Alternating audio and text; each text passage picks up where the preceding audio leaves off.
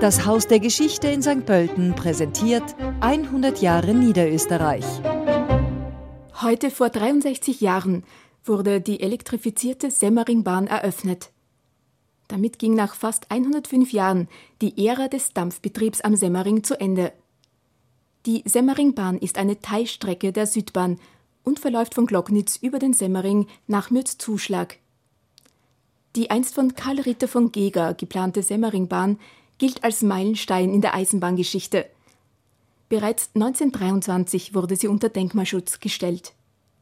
Die Semmeringbahn hat eine Streckenlänge von rund 42 Kilometern und ist fast durchwegs gekrümmt.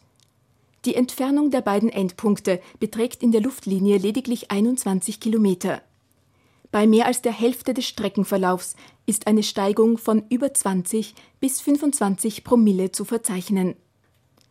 Die Strecke der Semmeringbahn führt durch 16 Tunnel, über mehr als 100 steinerne Brücken und Durchlässe und umfasst 15 Viadukte. Die Tunnel- und Viaduktbauten wurden einst Mitte des 19. Jahrhunderts von 20.000 Arbeitern errichtet und stellten für die damalige Zeit sowohl unter dem technischen als auch dem organisatorischen Aspekt eine gewaltige Leistung dar. Sie schlängelt sich in großen Bögen den Berg hinauf und hinunter.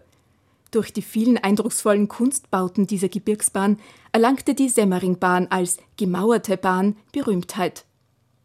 Anstelle von Stahlgitterbrücken wurden Viadukte eindrucksvoll in die Landschaft komponiert. Die Elektrifizierung dieses technischen Meisterwerks erfolgte in den Jahren 1957 bis 1959. Während dieser Zeit erlebte die Semmeringbahn auch ihren größten Facettenreichtum an Loktypen.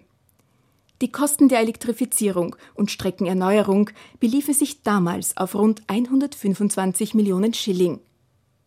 Als erste Hochgebirgsbahn der Welt galt sie als Vorbild für Eisenbahnbauten in schwierigem Gelände und sie gehört seit 1998 als erste Eisenbahnstrecke der Welt zum UNESCO-Weltkulturerbe. Diesen historischen Rückblick präsentierte Ihnen das Haus der Geschichte in St. Pölten.